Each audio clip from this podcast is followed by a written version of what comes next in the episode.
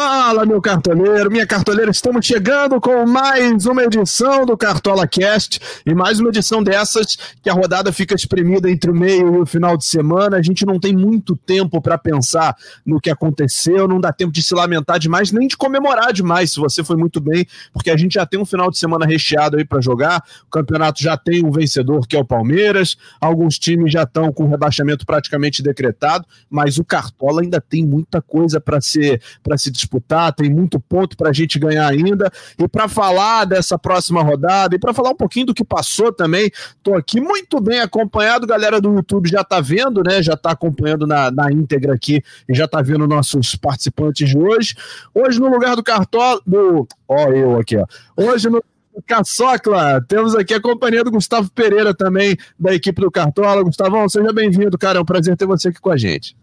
Fala, Bernardo. Sempre uma honra estar aqui. Um tempinho já que eu não vinha, né? É. Vamos aí para a gente falar dessa 36 rodada. Faltam três, hein, galera? Três rodadas só para vocês tirarem aí a, a, uma possível vantagem dos seus dos líderes das suas ligas aí. E para quem está liderando, o segredo agora é manter essa toada aí, não, não ousar muito, ir nos caras aí que são mais certeiros, realmente, que está todo mundo indo porque a tendência é esses caras pontuarem bem. Essa rodada é uma rodada que dá para ver bastante isso. Assim, as opções mais óbvias, para mim, são as melhores nessa rodada aí. Pois é, e junto comigo e com o Gustavo está aqui também o nosso querido Roberval, o cartoleiro fanático. Roberval, seja bem-vindo mais uma vez, cara. É um prazer ter você aqui com a gente. Prazer é meu, Bernardo. Salve aí para o Gustavo também. Vamos lá, falar da rodada 36. Pois é, cara, a gente tem uma rodada legal para passar. Antes da gente falar de fato da rodada que, que vai entrar, né, a rodada do final de semana, vamos dar uma passadinha no que. Só um, um, uma pincelada, né, no que rolou. Se, queria saber de vocês se vocês foram bem, se a rodada foi aquilo que vocês esperavam. Cartoleiro, como é que foi para você, cara? Cara, gostei muito. Fiz 120 pontos na rodada anterior. Estourei. Errei o capitão, tá? Errei o capitão. Não, não humilha a gente, não. É, eu errei o capitão, mas eu fui com o Palmeiras em peso. É, graças a Deus que eles fizeram do jogo que já veio o título antes, que era exatamente o meu medo. Até falei brincando com os amigos que se eu soubesse que o Internacional teria perdido para o América Mineiro e pudesse montar o meu time naquele momento, eu ia tirar um pouco do Palmeiras, porque eu coloquei contando com o Inter, é, forçando eles a vencerem o jogo. E ainda assim o Palmeiras jogou demais e, enfim, a pontuação veio. importante crescer né, nesse momento, como você falou, Gustavo tirar a diferença, né? Tem liga que eu não sou líder, tem liga que eu sou líder. Então, é, essa, esse meio termo de estar administrando a liderança e buscando outra liderança também é um, é um fator que você tem que ponderar e pensar como que vai fazer a estratégia. Gustavo, como é que você foi, cara? Eu acho que nem, nem eu nem você tivemos o mesmo desempenho do Robert Val, mas você ficou é. satisfeito no final das contas? Não? Cara, eu fiquei, eu fiz 82 pontos, né? Assim, mas eu acho que o Palmeiras foi o grande divisor de águas aí para a galera que pontuou muito bem para a galera que pontuou bem, assim.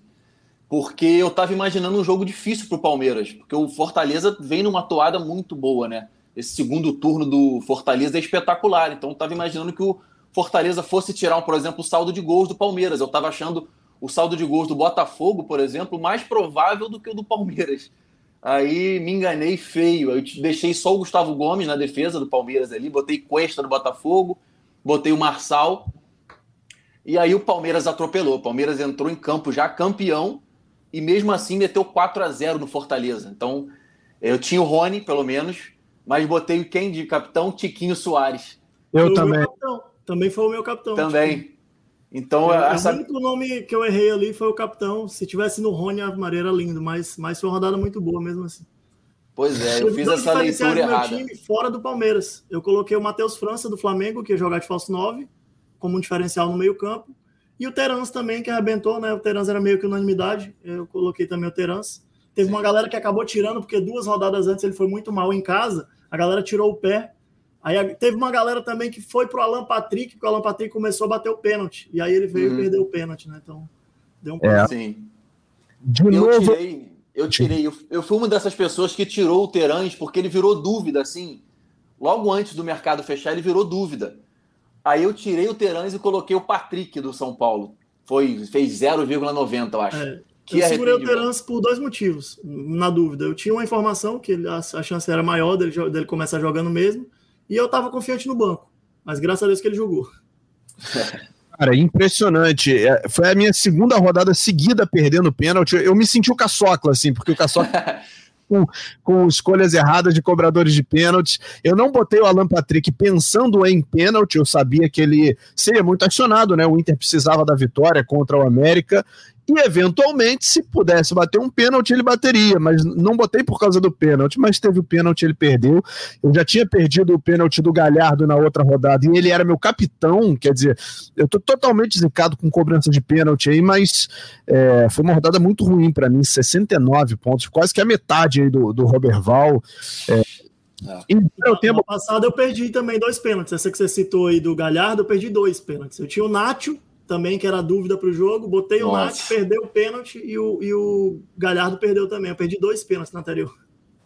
Cara, isso é triste demais, né? Isso é triste demais. Mas a gente, a gente avança, a gente passa por cima, porque tem mais coisa para acontecer, tem mais campeonato para rolar. E a, a 36 rodada do Campeonato Brasileiro começa neste sábado, é, às quatro e meia da tarde. Temos dois jogos, então o mercado vai fechar às quatro da tarde. Escalhe o seu time até as 3h59, pelo amor de Deus. Não deixa passar essa rodada, porque está chegando no final. Se você está buscando posição na sua liga, essa é a hora de você buscar, esse é o momento. E se você está defendendo uma liderança, é, brigando aí com os amigos para vencer o campeonato, não é hora de afrouxar. Então, ó, 36 rodada, a bola rola às 4h30 da tarde para Fluminense em São Paulo no Maracanã. O Fluminense já garantiu a sua vaga na Libertadores, que no final das contas era o objetivo do Fluminense. E o Santos é, enfrenta o Havaí na Arena Barueri, não é na Vila. Arena Barueri será o palco de Santos e Havaí. Ainda no sábado, sete da noite, tem Bragantino e América Mineiro. Temos às sete da noite também Goiás e Juventude no, no estádio da Serrinha. Às oito e meia da noite de sábado, Corinthians e Ceará jogo que acontece na Arena Corinthians. Também nove da noite tem Internacional e Atlético Paranaense, jogo no Beira Rio. Domingo, quatro da tarde, Fortaleza e Atlético Goianiense. É, Coritiba e Flamengo se enfrentam no Couto Pereira. É, Cuiabá e Palmeiras se enfrentam na Arena Pantanal às seis e meia. Que situação, hein? Cuiabá brigando ali para fugir do rebaixamento. Ainda está fora da zona, mas é, vai jogar pressionado contra esse Palmeiras campeão. E a gente não sabe com que escalação vem esse Palmeiras, né? E o Atlético Mineiro encerra a rodada enfrentando o Botafogo no Mineirão na segunda-feira, às oito da noite. Gustavo, todos os jogos válidos para a rodada, né? Todos os jogos válidos, e assim, tá bem bem plural essa rodada, assim, dá para tirar uma opção boa de cada jogo aí, pelo menos, né? Não é uma, uma rodada que tem, por exemplo, um Palmeiras e Juventude, que vai todo mundo no Palmeiras. Assim, tem são, são tem alguns favoritos, mas favoritos que não são tão francos assim. Acho que o Santos contra o Havaí, eu tô bem de olho assim. Eu tô tô achando que é o, grande favorito assim da rodada o Santos contra o Havaí, porque como você falou, o Palmeiras, a gente não sabe como vem essa escalação né, do Palmeiras. O Palmeiras agora já é realmente o campeão é, então a gente não sabe quem é que pode entrar aí nesse, nesse time do Palmeiras. Pois é, cara, pois é, a gente vai, vai ficar de olho aí. Roberval, tem algum jogo aí que te chamou a atenção nesse sentido, assim, que você destaca? Eu concordo com o Gustavo quando ele fala do, do Santos e Havaí sendo o jogo de maior destaque. Tem muitos jogos de um favorito é, claro dentro da partida, mas o que, na minha concepção, conta mais nesse ponto do campeonato é quem ainda disputa algo. É, nesse final de campeonato eu sempre vou por isso. Por exemplo, o Palmeiras seria uma unanimidade se o Palmeiras ainda não fosse o campeão, mas eu não vou de Palmeiras em peso porque, como o Gustavo falou, a gente não sabe qual é o objetivo do Palmeiras dentro desse jogo, se, com que escalação vai jogar, enfim, já é campeão. Então eu vou sempre focar nisso, em quem ainda disputa algo, seja Libertadores, a disputa pelo, pelo não decesso, enfim. É isso. Pois é, vamos dar uma olhada então na, no, no, nosso já consagrado posição por posição, né? Porque aí a gente vai ter uma ideia melhor é, do que escalar, quem escalar e como escalar, né? É, deixa eu entrar aqui na aba da escalação de volta. Eu estava olhando a decepção nas ligas aqui, rapaz, como eu tô caindo. Impressionante, como a, como a carruagem está virando abóbora nesse final de campeonato estou tentando evitar de tudo, eu não estou fazendo nada, eu não estou usando, eu não fiz nada, eu simplesmente estou numa maré que, que nada acontece, está dando tudo errado e eu tenho três rodadas para tentar refazer isso. É... Engraçado que estamos aqui com uma certa lentidão na, na atualização da página, mas não tem problema. Vamos começar com, com os goleiros, então, Roberval, assim, que, que indicações você teria para gente para essa rodada? Pensando no, no confronto aí do Santos com o Havaí, é, o Havaí que ainda tem chance matemática de escapar, mas é praticamente impossível, né? É, já é virtual rebaixado. Para mim, o Santos é, é favorito demais para esse jogo. Eu vejo uma possibilidade muito boa do João Paulo aí de, de sair com saldo. E além disso, vejo ali alguma possibilidade de algumas defesas, fazer na casa dos 7, 8 pontos ali é o, é o esperado, né? Se bater o saldo. Então, para mim, o primeiro goleiro da rodada seria realmente o João Paulo. E você, Gustavo? Concordo, concordo com o Roberval. O Havaí tem um dos piores ataques do Campeonato Brasileiro, tem só 29 gols marcados. E o grande artilheiro do Havaí é o Bissoli, que está suspenso, né? Sim. Então, é, o, o grande cara do Havaí está suspenso e vai pegar esse Santos que dentro de casa é muito forte, apesar do jogo não ser na Vila, né, ser na, na Arena Barueri. Eu estou bem confiante nesse SG do Santos aí para a rodada. Pois é, uma excelente opção. O João Paulo é um goleiro que entrega muito, assim, né? Mesmo quando como sofre gol, como salva, como participa do jogo, né? João Paulo, e, e à toa, não à toa é o goleiro mais caro da, do mercado, né? Custando 12 cartoletas de 87. É, a gente ainda tem algum, algumas outras possibilidades, mas.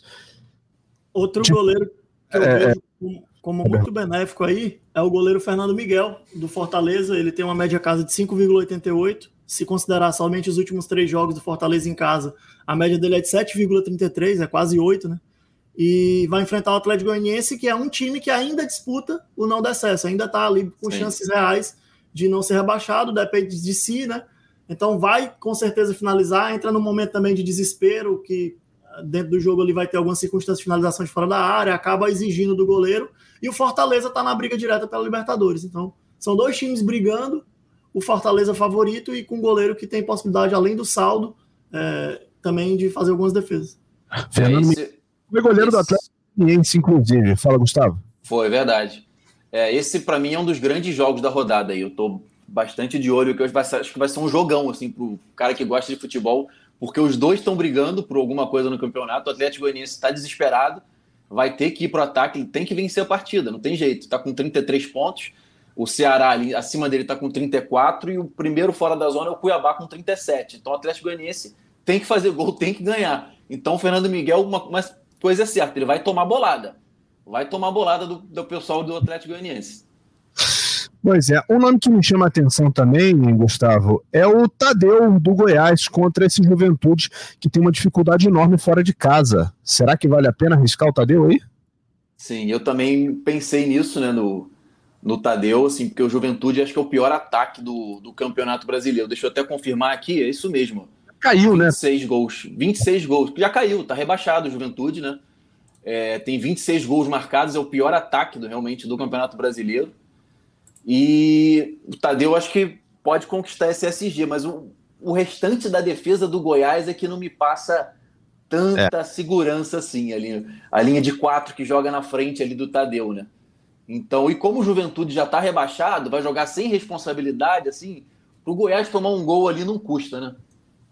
Pois é, o Goiás está na, na 14 colocação do campeonato, 43 pontos, Está nove à frente do Ceará, então está praticamente garantido já a permane praticamente garantida a permanência do Goiás. Embora um pontinho aí é, seja, seja importante só para sacramentar, né? A diferença de nove ainda, então ainda tem três rodadas, mas é muito difícil. O Goiás tá, já está praticamente garantido na Série A do ano que vem. Roberto, a gente falou, a gente falou do Fernando Miguel que vai tomar bolada, né? Se tem uma coisa que um goleiro que toma bolada é o Tadeu, ele é o goleiro que mais realizou defesas nesse cartola, são 144 defesas. Tá muito na frente, por exemplo, do João Paulo, que fez 112. Então é um cara que toma muita bolada, faz muita defesa o Tadeu. Uma pena que não conquiste tanto o SG, né? Mas ele que ele faz defesa, ele faz. Ô, Roberval, você como, como nosso embaixador do Cartola Express, você acha que o Tadeu pode ser uma opção também para dar uma variada, para ser diferente da galera? Então, sim, com certeza, no Express, é, utilizar jogadores ali que estão fora do radar da maioria, né? Que no caso do goleiro, na minha concepção, vai ser João Paulo e Fernando Miguel, os dois mais escalados. Automaticamente, você fugindo deles é uma, uma alternativa, sim. O Goiás é um SG que a galera não costuma é, confiar tanto, até porque realmente tem uma campanha, principalmente como mandante, é o 14 pior mandante do campeonato. É, é um time que. Eu, eu falo de dois times que, que preferem, pelo menos a, a, nos últimos jogos que a gente tem observado, são melhores fora de casa, o Botafogo e o Goiás. Os dois times são reativos, são times que, que sabem sofrer pressão e sair no contra-ataque. O Botafogo venceu vários jogos assim, o Goiás também venceu alguns jogos assim, tanto que a campanha fora de casa dos dois é melhor que em casa. E aí eu vejo o Tadeu nessa concepção aí, como no Express, para a liga principal, o foco é fechar a defesa, né, para a competição principal, a sim. defesa do Goiás seria uma defesa pouco utilizada. Então, partindo desse princípio, sim. Pois é, é são opções aí para você montar o seu time. Deixa eu dar uma olhada então no mercado de laterais. A gente vai continuar falando da defesa e da dificuldade né, que a gente vai ter para escalar defensores, meu querido Gustavo Pereira. E se a gente vai fugir do Goiás, o que, que você acha que a gente pode, pode pensar? Você acha que o Santos volta a ser uma pauta legal aí para a defesa? Do para lateral, né? É, para lateral. Para lateral, eu estou bastante de olho, assim, acho que são duas dois laterais que vão ser os mais escalados da rodada, mas eu vejo um cara do Santos sim correndo por fora ali, que é o Madison. O Madison, deixa eu até confirmar aqui quantas ações ofensivas ele tem. Tem três gols e duas assistências. Ou seja, é um cara que participa das ações ofensivas do Santos, pisa bastante na área, ele marca bastante gol de cabeça, inclusive. E se ele conquistar esse SG aí, que eu considero o mais possível e provável da, da rodada contra o Havaí, e, e fizer alguma ação ofensiva com uma, com uma assistência ou um gol, aí ele vai explodir de pontuação. Mas os dois laterais que eu acho mais. É, que provavelmente vão muito bem na rodada, e a galera vai todo mundo, vai todo mundo escalar, é o Luan Cândido do Bragantino, que é o, uhum. lateral que tem mais gols no, no Cartola 2022, já são 10 gols. E o Juninho Capixaba, que é um fenômeno, né? Sim, é uma das maiores médias desse segundo turno do Cartola é um monstro nos desarmes e também vai muito bem no ataque. Tem duas rodadas aí que ele foi o melhor, o maior pontuador do Cartola com dois gols, então é um cara que também todo mundo deve escalar aí com razão, né? Esses dois laterais aí, o do Bragantino e o do Fortaleza. Estão fazendo por onde, de fato. Roberval, além desses, cara, você tem algum nome que, que te chama a atenção, assim? Tem. É, primeiro, eu concordo com tudo que foi falado relativo aos três nomes, né? E eu queria acrescentar aqui o Felipe Jonathan, também no mesmo saldo do Santos ali. E para incrementar a análise em relação a ele, o Havaí é um dos times que mais cedeu pontos para lateral esquerdo durante todo o campeonato. Eu vou citar só alguns que passaram dos 10. O Lucas Piton fez 17,90. René fez 11,20. Só os que passaram dos 10. O, o Luan Cândido fez 15. O Juninho Capixaba fez 13,70. O Vanderlan, não, o Vanderlan fez 13 saindo do banco, jogando Caralho. improvisado. É porque ele fez um... Foram vários laterais é, do lado esquerdo que foram muito bem contra o Havaí, tá? Mas eu concordo com o foco ali do Lancante e do Capixaba. O Capixaba, para mim, é unânime. A vaga do Lancante dá até discutível em relação a esses dois do Santos, mas a, a do, a do Capixaba, para mim, é unânime total. Inclusive, tem uma galera indo com Capixaba de capitão aí, né? É, a galera não pegou a metade dos 20 e poucos dele lá e agora tá tentando. É. Pois é, são duas opções realmente para essa rodada, uma rodada difícil, né? Como a gente está falando de escolhas difíceis, mas tem, tem boas opções aí, a gente está tá bem representado. Vamos, vamos fechar essa linha de zaga então, vamos dar uma olhada nos zagueiros. É, meu querido Roberto Val, a gente ainda não sabe a escalação do Palmeiras até agora, né? Estamos gravando esse podcast na sexta-feira, 1h20 da tarde. Até agora a zaga do Palmeiras está confirmada com a titular, né? O Gustavo Gomes e o Murilo, que são meio que uma bola de segurança, né? Jogadores que têm pontuação alta o tempo todo, é, costumam segurar bem o saldo de gols e quando não segura, compensam lá na frente. É, é difícil se, se dar mal com Gustavo Gomes e Murilo, né? É, com os dois em campo, pelo menos ali 3, 4 pontos de desarmes, de, de alguma coisa nesse sentido, vai ter. Eu só tenho um pouquinho de medo em relação ao saldo, por conta desse jogo aí contra o Cuiabá. O Cuiabá totalmente focado em não ser rebaixado, e o Palmeiras, como eu já falei, já foi campeão, então não sei até, até onde vão pisar, vão dar o máximo, né? A gente tem sempre isso no final do campeonato. Eu me surpreendi de serem os dois mais escalados é, por esse fato, mas não me surpreendo tanto por conta de ser o Palmeiras, enfim, fez o que fez no campeonato e merece. Eu gosto dos, dos zagueiros do Santos também. Viu? Como eu não vou com o lateral do Santos, a minha opção do Santos para saldo ou vai ser o goleiro ou vai ser a zaga. Entendi. É, o, os zagueiros do Santos até aqui são o Eduardo Bauerman, né, que está custando 9,27 no mercado do Cartola. Deixa eu só confirmar quem é o outro que está como, como provável aqui. Uh, ué, será que só temos ele? Confirmado? É o Maicon. O Maicon está como dúvida. Com, ah, ah. com algum outro zagueiro do Santos. Velasquez e Maicon. Velasquez e Maicon. É, então vamos, vamos aguardar, né? Mas de toda forma o Bauer não está confirmado lá no, no mercado, Gustavo. Você está nessa também de, de apostar no Santos para a defesa? Tô nessa também, porque, como a gente falou, as melhores opções para lateral são Luan Cândido e Capixaba. Então, para a gente ter alguém do Santos aí, ou vai ser o João Paulo ou o Eduardo Bauerman, que é o único que está provável da zaga aí do Santos, né? É, acho ótimas opções pelo SG do Santos. E também cito o Rodrigo Moledo aí. Também acho que o, o Inter vem forte em casa. É, apesar de não ter conquistado o último SG em casa, né? Ele vinha muito, muito forte em casa, sem tomar gol. E o Atlético Paranaense, não sei se, se tira esse SG do Inter lá no Beira Rio, não. Então acho que eu iria de Moledo aí também. É, o Internacional tem sido uma defesa sólida né, durante, durante o campeonato. A gente tem, tem acompanhado né, como a defesa do Inter tem, tem ido bem. Em alguns jogos, é verdade, sofreu um gol aqui, um ali contra o Ceará, por exemplo. Foi uma rodada em que ninguém esperava que o Inter tomasse o gol, tomou logo de início, né? Mas conseguiu a virada depois e a gente vai entrar no, no mérito da, do meio-campo e do ataque. Provavelmente o, o, o, Internacional ainda vai ser bastante falado nessa, nessa escalação. Vamos dar uma olhada nos meias, então. E aí, assim, eu não, eu não, não tô nem com cara para olhar para o Alan Patrick depois do pênalti perdido, mas sabendo que ele pode ser um destaque, sim, nessa rodada, né? É, apesar do pênalti perdido, vai jogar em casa contra esse furacão é, que está vindo de uma, de uma perda de título importante, enfim, não sei como é que vai estar tá o ânimo do, do Atlético para esse jogo. Ele aparece bem. Acho que o Ganso aparece bem também, né, Cartoleiro? O, o Fluminense tem boas opções do Arias pelas assistências que costuma dar. Aí a gente começa a abrir a, a cabeça para jogos que a defesa não, não, não inspira tanta confiança. É, eu acho que na, na posição de meio campo tem muitas variações possíveis, cara. De todos os jogos ali, como foi falado no início do, da live, todos os jogos ali tem um favorito, um favorito mínimo ali, né? Não tem um favorito claro na rodada, então várias opções de meio aí, eu, eu acredito que na, vai ser bem variada a posição de meio.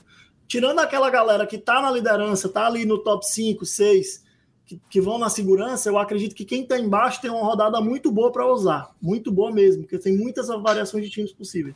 Pois é, e, e você, Gustavo, o que, que você tá achando pro, pro meio-campo, cara? Então, você falou que não consegue nem olhar para a cara do Alan Patrick, né? Mas se tem uma coisa que o Cartola ensina é você não guardar rancor de jogador, porque é verdade. você vai mal com o jogador, você tira ele do time, na rodada seguinte ele faz dois gols, três gols, e você, putz, não escalei porque fiquei com rancor dele. O Pedro Raul me ensinou muito esse ano. Ah, eu botava ele em casa, ele fazia um ponto, dois. Aí eu tirava, ele ia fora de casa, metia dois gols, eu, pô, tirei ele do time. Então, realmente, o Alan Patrick é um cara que eu acho que pode bem essa rodada, por exemplo. Foi mal na última rodada, mas é um cara que tem tudo, vai estar no meu time, Alan Patrick. Acho que tem tudo para tirar esse essa zica da última rodada dele aí nessa rodada. E um cara para usar aí, eu diria o Marquinhos Gabriel do, do Goiás aí, para ter um meia contra o Juventude já rebaixado, pior defesa é um cara que pode dar uma assistência para o Pedro Raul, até mesmo fazer um gol aí, Marquinhos Gabriel. Pois é, no início aqui da, da gravação, o Roberval falou um nome que eu acho que é interessante para a gente botar na roda também, que é o Matheus França, do Flamengo, né? Porque o Flamengo enfrenta esse Curitiba no Couto Pereira, e o Matheus França é aquele caso do jogador que está cadastrado numa posição, mas que passou a atuar em outra. Então, Roberval, escapar o Matheus França é ter um quarto atacante no time, né?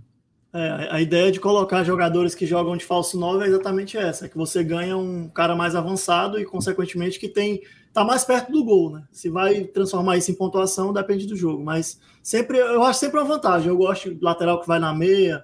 Eu, por exemplo, o Mike eu coloquei na rodada passada, infelizmente começou no banco. Fiquei até triste na, na, é, com isso, porque foi um jogo que todos os gols do Palmeiras foram pelo lado direito. Todos os gols era muito difícil o Mike estar em campo e ele não participar de alguma coisa. Né? Eu tinha estudado essa vulnerabilidade do adversário pelo lado esquerdo, no caso o ataque direito do Palmeiras, só que o Mike começou no banco. Ainda bem que ele entrou e pegou o 5 da SG para não ter um prejuízo maior, porque senão ia acionar meu banco com, com o lateral do Botafogo. Fez dois e pouco. Mas enfim, eu gosto sempre dessa questão de colocar um cara mais avançado, e tem cara que, mesmo sem jogar mais avançado, tem o perfil de atacar muito. Né? O Capixaba é um exemplo disso independente dele jogar de meia ou dele jogar de, de, lateral, ele joga muito avançado, ele vai o tempo inteiro. O Arana tinha muito isso também no Atlético Mineiro, a gente tem alguns nomes que estão sempre nessa vertente. Outro nome que eu quero citar aí para meia, eu tô, eu tô analisando aqui o Fortaleza contra o Atlético Goianiense, porque o Atlético Goianiense é um time que cede muito espaço, tá? E, e esse jogo tende a ceder mais, porque como foi falado pelo Gustavo, acredito que o Bernardo também falou no início, o, é um confronto de dois times que ainda precisam de alguma coisa no campeonato, né? O Atlético Goianiense só, só interessa a vitória. Então, em algum momento do jogo, eles vão, vai se expor. E se expondo para o Fortaleza em casa, pode ser que algum meio do Fortaleza exploda, né? Então, eu tô, tô de olho no, no Fortaleza, ainda não defini. Eu queria que o Otero jogasse. Queria muito que o Otero jogasse, porque eu acho que é um jogo bom para ele. Mas se, for, se não for ele, vai ser o Lucas Sacha e por aí vai. Hum. Pois é, são boas opções. O Sacha tem se destacado bastante na, no, no, Fortaleza também, né? O cartoleiro mais atento tem, tem aproveitado essas, essas novidades. Impressionante como o Fortaleza. Eu falo isso aqui todo episódio praticamente, mas é, o Fortaleza fez um primeiro turno muito abaixo do que a gente imaginava, né? Por conta ali de dividir as atenções com Copa do Brasil, Libertadores, cobertor curto, o elenco é, não segurou um, um, uma rotina tão intensa de jogos, toda hora decisão, decisão, decisão. Mas o segundo turno do Fortaleza é espetacular. E, o cartoleiro mais ligado soube entender esse momento, né? E descobriu o Juninho Capixaba, descobriu o Lucas Sacha, é, teve um momento ali que o Moisés estava bem também, é, agora o Thiago Galhardo fazendo gols, enfim, são jogadores que que podem fazer a diferença. E para quem está buscando uma, uma diferenciação, uma escalação fora do, do comum, pode olhar para esses caras porque eles têm dado boas respostas em campo. Algo mais de, de meio campo, amigos? Ou, ou acho que está legal? Tá legal, né? Não sei se a gente citou o Arias também. Eu acho que o Arias é uma ótima opção. Sim. Apesar de tão... falou no início. Mas falou é, realmente o Arias é uma baita opção. É, é um jogo aberto, né? Fluminense e São Paulo deve ser um jogo aberto, deve ser um jogo de gols, eu acredito, né? Porque o São Paulo precisa também da vitória e o Fluminense não abre mão de atacar. Então... Sim, e se for esse jogo de gols que a gente está prevendo mesmo, a chance do Arias participar de um deles é muito alta, né? Porque ele tem sete Sim. gols e oito assistências. O cara participa demais dos scouts ofensivos do Fluminense. É mais um cara que a gente falou do Matheus França. O Matheus França joga de falso 9. O Arias joga como um segundo atacante, né? O Arias, Sim. na verdade, ele é meio no Cartola, mas ele joga a temporada inteira como um segundo atacante, fazendo participação direta com o Cano o tempo inteiro. Como um ponto ali, mais ou menos, isso. Exato. É, é, é exatamente isso, né? Ele faz dupla, mas ele abre, ele cruza, é o homem da bola parada, enfim, tá o tempo todo participando das jogadas ofensivas. A bola Jogadoraço. Sempre...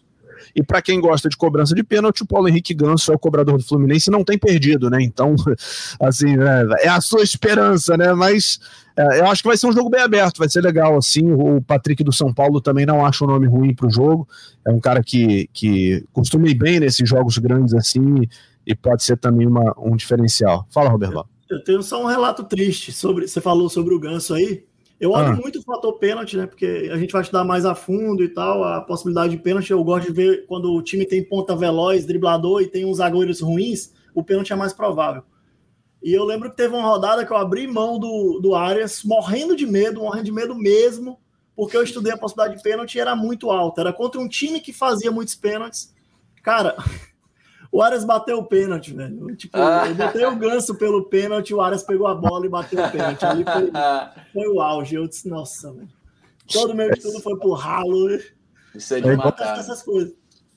O, o pênalti pro Havaí que o Kevin bateu também no final de semana, no, no na, na, última rodada também, né? Enfim, tem, essas coisas acontecem, né? A gente às vezes prevê uma coisa e acontece outra, mas faz parte, né? Tá, é do jogo, né? E por isso que é legal. É, vamos dar uma olhada nas opções de ataque, então, né? A gente tem. Acho que falar de Hermocano aqui é, é chovendo molhado, né, Gustavo? Como é que não vai escalar um homem nessa altura do campeonato? Né? Simplesmente o artilheiro do campeonato aí, né? Possivelmente, provavelmente aí vai estar na seleção do campeonato como atacante aí. E ele vinha muito bem dentro de casa e fora de casa e não estava correspondendo muito, mas agora ele começou também a fazer muito gol fora de casa, né? Então, o cara, tanto dentro quanto fora de casa, vale muito a aposta sempre. Se você tivesse escalado o Cano da rodada 1 até agora, você já está com uma pontuação gigantesca aí só com ele. Então vale muito a pena escalar ele em casa contra o São Paulo também. Pois é, e do outro lado, meu querido Roberval, tem um Caleri, porque o, o, Fluminense faz gols, mas também não segura muito saldo. Então o Caleri. É um, é, é um, jogo, que... é um jogo, aberto. É um jogo aberto aí. Eu acredito, o Fluminense é favorito por jogar em casa, né? Mas é um jogo totalmente aberto. Eu, eu como São Paulino, vou secar o cano, mas não vou deixar de escalar ele, porque eu sou São Paulino, mas não sou bobo, né? Você consegue separar bem, Roberval, o, o clube? Eu tenho que separar, né, cara? Eu tenho, eu tenho a obrigação de separar. Eu trabalho há nove anos, então não, não tem porquê. Pode ser que lá no início. Cara, eu jogo Cartola desde 2004, desde quando era criança, da primeira temporada do Cartola. Então, em algum momento, eu devo ter sido clubista. Mas tem muitos anos que eu separo totalmente. Já comemorei mitada do Guerreiro e Arrascaeta Flamengo contra São Paulo. Um monte de, de jogadores assim que eu botava dobradinha pelo contrário, eu acho que eu sou um dos caras que menos escala o São Paulo. Eu conheço tanto meu time que eu tenho medo de colocar, fico um pé atrás.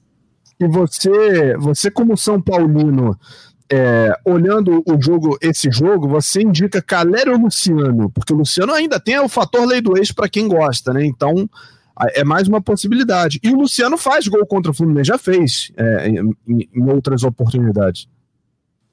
Entre os dois, nessa rodada, o Luciano mas são possibilidades muito parecidas. Eu só gosto.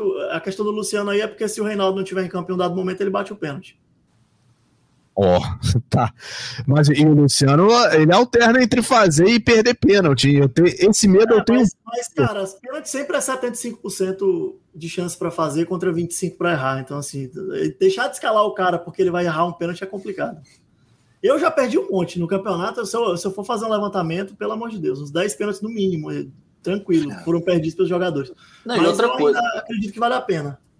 E outra coisa, esse ano o, a cobrança de pênalti ficou menos danosa para o cartoleiro, né? Porque vale a finalização. Por exemplo, o Nacho perdeu na última rodada, o penúltima, ele acertou a trave, então ele ganhou os três é, da trave. Isso. Então fica, cai muito a pontuação do é, pênalti. O risco perdido. da perca, é, é, o prejuízo da perca diminuiu muito em Sim. relação à chance do ganho. Mas é sempre chato perder, porque na verdade você deixa de ganhar oito e ainda perde aquele, aquela, Sim. aqueles quatro pontos. Então são 12, né? Se for os quatro perdidos, se for para fora. Pois é, agora quem, quem não tá errando na temporada do Cartola é um atacante. Reais é o tal do Pedro Raul, né? Vai jogar em casa mais uma vez, onde ele costuma fazer bastante gol. Vai jogar contra o Lanterna desmotivado. Tudo pede Pedro Raul nessa rodada, Gustavo. Pois é, tudo pede o Pedro Raul. Esse é o perigo. Esse é o perigo. Vai todo mundo com o Pedro Raul do capitão ali. E outra, e outra coisa, ele costuma pontuar melhor fora de casa do que dentro. É, a, a, média, média dele de fora é maior. média dele fora de casa é maior do que dentro de casa, né? Mas é, assim. É, mas é... é irresistível, cara. É contra a pior defesa do, do campeonato, contra o Juventude já rebaixado. Um cara que é o vice-artilheiro do campeonato. Como é que você não vai escalar o Pedro Raul? Não tem como. É difícil, né? Eu acho que passa muito pela, por aquele que eu falei, é, Gustavo, de, do Goiás jogar bem fora de casa. O Goiás é um time reativo. Eu lembro Sim. de uns três jogos, pelo menos, que o Pedro Raul fez dois gols fora. Dois, dois gols no jogo, fora. Em casa, eu não sei se teve algum jogo, tem que puxar aí, mas eu não sei se ele teve algum jogo que fez dois gols em casa. Não lembro ele dele fazendo dois gols em casa, mas enfim. É, a escalação é, é imprescindível para mim, por conta do seu juventude, enfim mas é, realmente bate isso. Ele tá fazendo mais ponto fora. Não fez, Ó, não fez dois a média dele, A média dele nos últimos três jogos em casa, chuta aí. Sem olhar. 1,60. Ah, agora já olhei. 1,60. A média dele nos últimos três jogos em casa. Então, se você olhar os últimos ah. jogos dele em casa, ele não vem pontuando. Mas isso não vai me fazer deixar de escalar por ser o Juventude. É, ainda tem um nome aí que se vocês falaram, perdoe, eu não, eu não, não, não peguei. É o Marcos Leonardo, né? A gente falou bastante do Santos é, para defesa, enfim, segurando o saldo de gols contra o Havaí, mas eu acho que o Marcos Leonardo é um nome que tem que ser falado para o ataque também, porque ele é aquele jogador multi-scout, né? Ele, ele participa, ele faz gol, ele dá assistência, ele sofre falta, ele participa da criação das jogadas, enfim. É difícil não escalar o Marcos Leonardo também, né, Roberval? Eu tô na dúvida, inclusive, da faixa. Eu tô na também. dúvida. Eu estou na dúvida entre os dois, porque eu vejo esse jogo contra o Havaí aí muito bom também para a participação do Marcos Leonardo. Enfim, são dois grandes nomes aí para. Os três são muito bons para a rodada. O Cano em casa dispensa comentários. O Pedro Raul vai fazendo um campeonato excelente. O Marcos Leonardo alterna altos e baixos. Em vários momentos ele, enfim, desacelerou ali, mas eu vejo o jogo muito bom para ele. Pode ser um jogo de mais gols, enfim, entendeu? Então, assim. Hum. Uma pena não ser na, na Vila Belmiro, né, Roberval? Se fosse é, na se Vila, fosse acho que eu ia Vila. É. Não, o, é. número de gols, o número de gols sofridos do, do Havaí fora de casa. 37, 32 gols sofridos fora de casa. Tá certo isso? 32 gols sofridos? É, é eu não tô com a estatística aberta aqui agora, mas se você tá falando, eu acredito. E o Havaí é. tem ido muito mal mesmo, né? Então é um número, se não for isso, deve ser perto disso, né? Porque o Havaí fora de casa não, não corresponde. Só puxar aqui mais um dado: Santos e Havaí, vai lá. Havaí tomou nos últimos jogos. O Cuiabá é um time que, que não faz muito gol em ninguém, mas tomou um do Cuiabá. Tomou três do Palmeiras, tomou dois do Botafogo, tomou quatro do São Paulo e tomou um do último colocado do Juventude. Nos últimos cinco jogos fora de casa, o Havaí só somou um ponto contra o Juventude, perdeu todos os outros sem fazer gols, todos os outros sem fazer nenhum gol. E, e se for marcar a média de gols sofridos, dá quase três por partida. Então é muita coisa. Por isso que eu estou em dúvida entre o Leonardo e o Pedro Raul.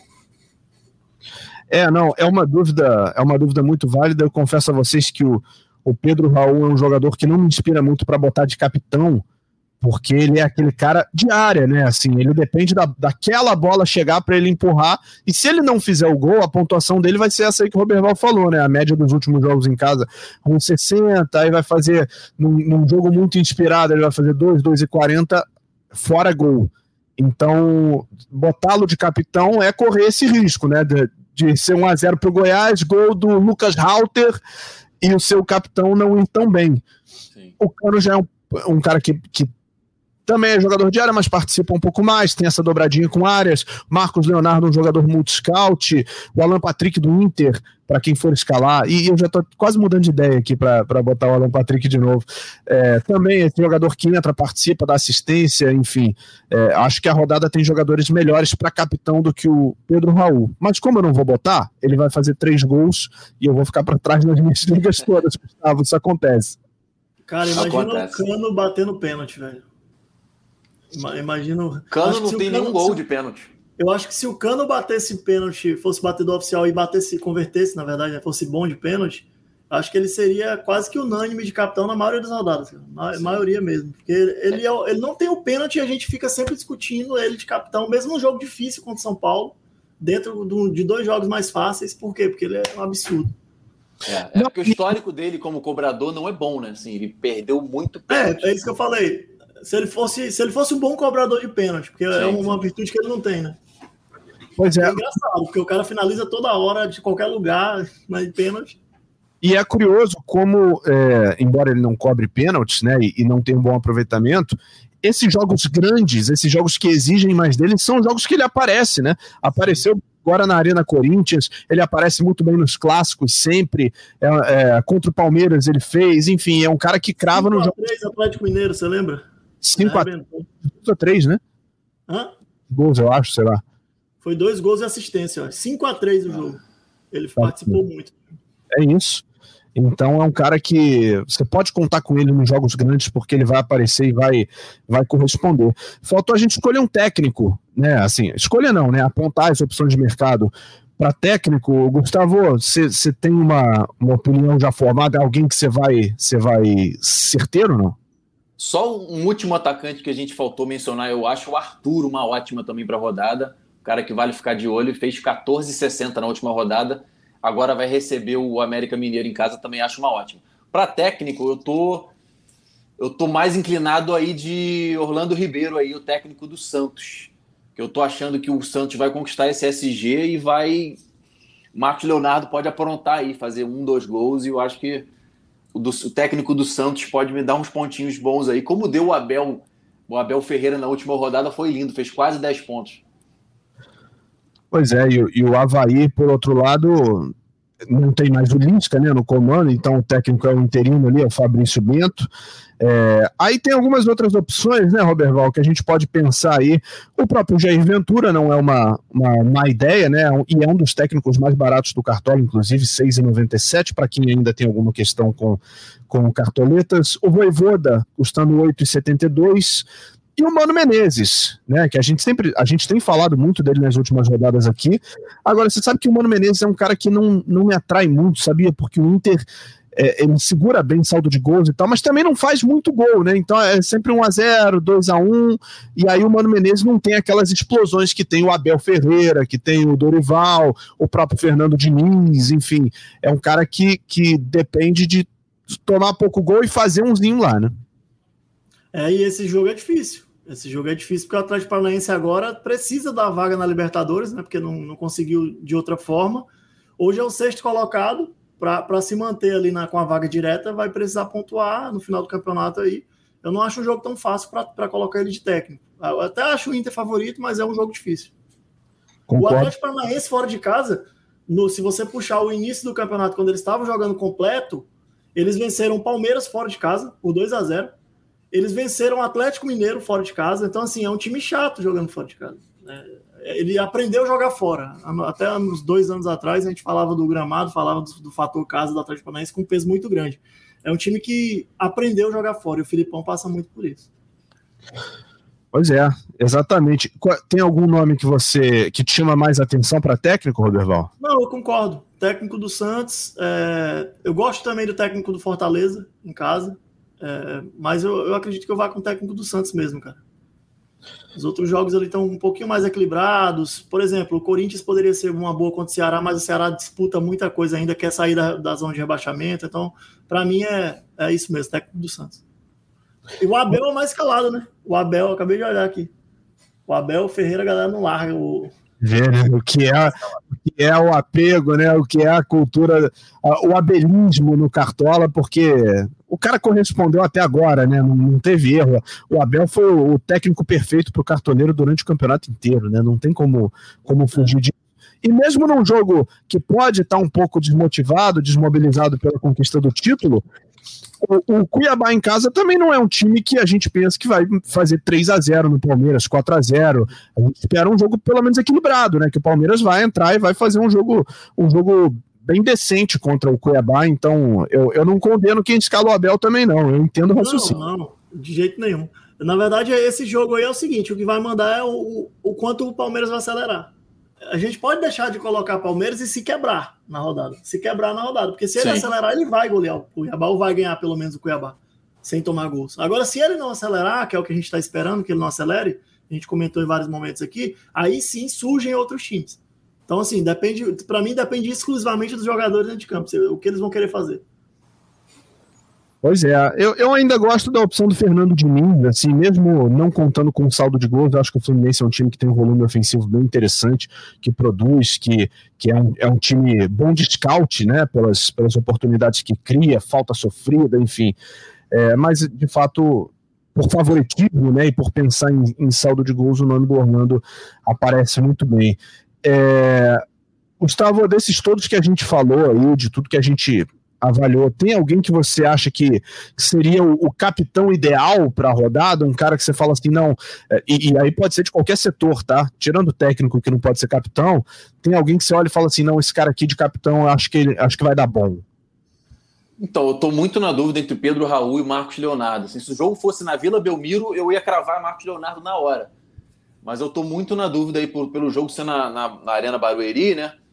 Entre esses dois, eu vou ficar aí até o último minuto do fechamento aí pensando em um e outro.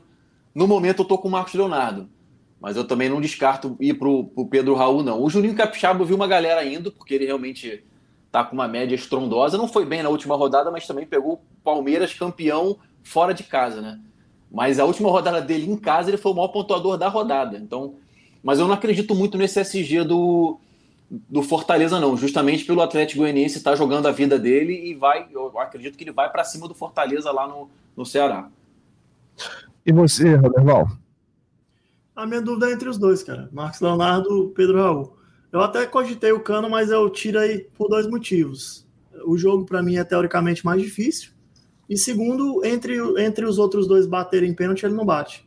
Os outros dois aí da, da disputa batem pênalti, o Max Leonardo e o, e o Pedro Raul. E eu, eu vou falar o que você falou aí no começo, Bernardo. Eu, eu tenho um pé atrás com o Pedro Raul de capitão, cara. Eu, tenho, eu sempre tenho um pé atrás com esse tipo de jogador de capitão porque, porque ele é dependente do gol. Mas é o jogo para gol. Sim. É, você, você chega no final do jogo e diz assim: ó, Roberto Val, foi 2 a 0 pro Goiás. Você já pensa nos gols do Pedro Raul. Sim. Sim. Então, assim, é, é, muito difícil você não apontar pelo menos um gol dele nesse jogo aí. Eu tô na dúvida total. A mesma coisa que o Gustavo falou aí, se fosse na Vila, provavelmente eu iria de Leonardo. Eu ia continuar na dúvida, mas provavelmente eu iria de Leonardo. Mas eu acredito, assim, que os dois têm um potencial muito grande, muito parecido. Quem tiver escalando um ou outro, tá certa a escalação, agora vai, vai ter que esperar a rodada para saber quem vai pontuar mais. É, e o Juventude, que é o rival do Pedro Raul, já tomou várias goleadas fora de casa, né? Tomou 4 a 0 do Fluminense, tomou 4 a 0 do Inter, tomou 4 a 0 do Santos. Então toma muita goleada fora de casa, não à toa tem a pior defesa do Brasileirão. Pois é, e só pra gente, pra gente fechar o papo da rodada aqui, tem alguns jogos que a gente meio que passou batido e eu queria só pegar a opinião de vocês e se vocês têm, têm indicações desses jogos, começando aqui por Galo e Botafogo no Mineirão. Gustavo, você vê alguma possibilidade legal para esse jogo? Alguém, alguém confiável para escalar, não? Eu acho que o Nacho, Nacho Fernandes, por exemplo, pode ser uma boa pedida para esse jogo aí. É, o Zarate ele acabou perdendo posição, né? Senão, com certeza estaria no meu time aí. Eu acho que o Zarate é muito bom de ladrão de bola e participa de scouts ofensivos, né? Então, quem está provável nesse momento é o Nacho. Eu acho uma boa opção para esse jogo. E você, Aderval? Eu também gosto do Nacho. E tô com saudade do Hulk, né? Porque, pelo amor de Deus, a gente fica refém do Hulk aí no ataque. Com certeza seria um jogo aí bom para ele. É, ó, esse jogo é aquele jogo chato que o Botafogo vai sofrer o jogo inteiro e vai ganhar fora de casa. Vocês vão lembrar de mim. Não, eu concordo com isso. Você falou que o Botafogo é um time bem reativo e é mesmo. Eu acho que o Tiquinho, por exemplo, pode fazer uma ótima pontuação nesse jogo aí. Também acho. É, esse jogo aí é um jogo que o Botafogo sofre o jogo inteiro, atacado o jogo inteiro e, e para sair com empate ou com a vitória até, não, não, não duvido nada. Não duvido nada. Mas vai, tem mais jogos, né, que a gente não falou. É, eu, eu vou levantar a bola de mais dois jogos aqui, e aí vocês falam o que vocês quiserem, se vocês quiserem. Né? Corinthians e Ceará, um jogo que a gente praticamente não mencionou. Bragantino e América Mineiro é outro jogo que a gente não mencionou. O cartoleiro desses dois jogos aí, alguma coisa te chama atenção? Gosto do Fausto Vera, é, o Ceará é um time que cria muito, muitas jogadas pelo meio e, consequentemente, exige dos volantes muitos desarmes. E o Fausto Vera é um cara muito participativo e, além disso, abrindo espaço, ele finaliza de fora da área. Então, para mim, nesse jogo aí, é um cara que pode ser um diferencial. E o Yuri Alberto, né, em casa contra o Ceará. O Ceará é mais um time que tem que se expor, tem que se expor mais que o Cuiabá, né? tem que se expor, tem que se expor mais com o Atlético Goianiense, porque ele está na zona, né? Junto com. Tem que se expor tão quanto o Atlético Goianiense, na verdade, porque está na zona. Então o Ceará precisa vencer o Corinthians fora. E isso vai gerar o contra-ataque do time da casa. O contra-ataque do time da casa é muito perigoso. Para mim, o Yuri Alberto é uma baita alternativa também. E você, Gustavo? É, eu tava, tava bem inclinado a colocar. Eu acho que eu vou colocar alguém do, da defesa do Corinthians aí. O, o Corinthians conquista muito SG em casa, né? Mas é um. Isso que o cartoleiro falou, do Ceará tá jogando a vida dele, torna o jogo muito perigoso, né?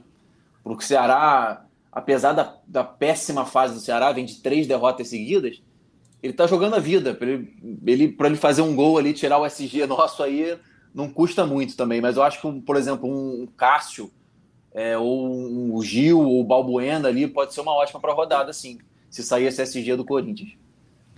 Pois é, eu tô com, eu tô com o cartoleiro. Eu acho que o, o Yuri Alberto pode aparecer muito bem, o Roger Guedes pode aparecer muito bem. Esses contra-ataques do Corinthians aí, é, reagindo ao, aos ataques do Ceará, podem, podem render bem na, na rodada, embora seja um jogo que a gente tenha outras opções mais óbvias, digamos assim, né?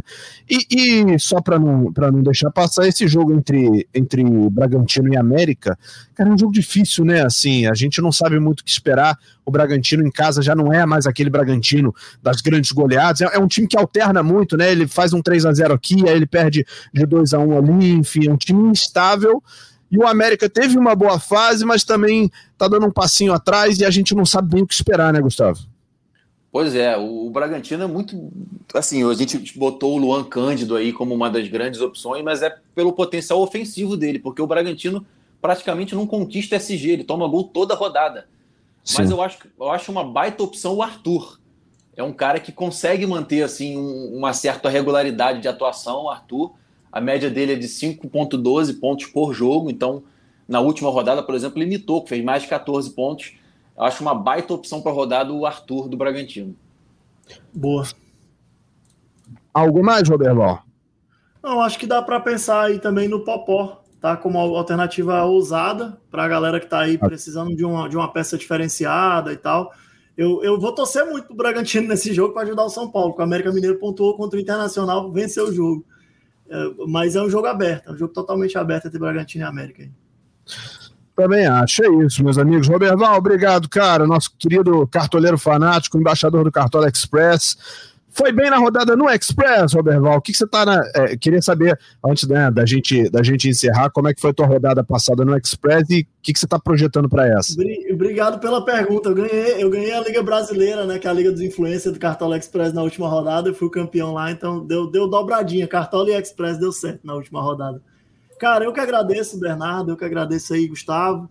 É, espero ter ajudado de alguma forma aí a clarear a mente da galera e que seja uma rodada de média alta, é o meu pedido sempre. Porque a galera para de chororô no Cartola. Quando vai a média baixa. Quando a média é baixa, a galera diz que a rodada foi ruim, independente do seu adversário ter ido pior ou não. Então eu peço sempre a média alta. É isso, é isso. Obrigado, Alberval, nosso embaixador do Cartola Express. Eu lembro a você que o mercado fecha às quatro da tarde do sábado, então 3h59 seu time tem que estar escalado, confirmado, dá aquela checada ali no aplicativo antes, né, para não ter problema, e vai acompanhando as notícias na nossa página ao longo da programação do Sport TV, porque estão saindo os preços do Cartola Express para a Copa do Mundo. Então já tivemos alguns valores revelados aí do Richarlison, do Sadio Mané, é, enfim, tem, o, os preços estão começando a sair, as estrelas estão se revelando, e você tenho certeza né, que você vai se divertir, vai jogar e vai, tomara, que ganhe, faça o seu dinheirinho também durante a Copa do Mundo no Cartola Express. Gustavo Pereira, obrigado, meu amigo. Tamo junto, hein? Valeu, Bernardo. Valeu, cartoleiro fanático, Roberval. Sempre uma honra estar com vocês aqui. Vamos embora, faltam três rodadas só. É aquele tiro final para a gente ganhar as ligas aí. É isso. Mais de 100 mil de prêmio na rodada do Express na liga principal. Mais de 100 mil. Bom demais, hein? Bom demais para você jogar, se divertir. Se for maior de 18 anos e tiver aquela graninha sobrando, não vai, não vai comprometer dinheiro que não pode comprometer, hein? Joga com responsabilidade, bota só, bota só o troco do pão, bota só o dinheirinho que você pode apostar e se e, e, mandando bem, você faz um dinheirinho, bota mais um dinheirinho no bolso e vai ser feliz durante a Copa do Mundo que tá chegando. E aí você pega esse dinheiro e reinveste na Copa do Mundo para arrebentar no Cartola Express da Copa, que vai ser muito bom. Estaremos todos aqui de olho acompanhando. Próximo episódio do Cartola Cast eu não estarei aqui com os amigos, mas você, vocês estarão muito bem acompanhados aqui, como sempre, né, da equipe do Cartola, dos nossos embaixadores. E a rodada 37 vem aí já na próxima semana. Grande abraço a todos. Antes de encerrar, esse episódio tem edição da Isabela Abreu, a coordenação do Rafael Barros e a gerência do André Amaral. Um grande abraço para todo mundo, boa rodada. Tchau, tchau.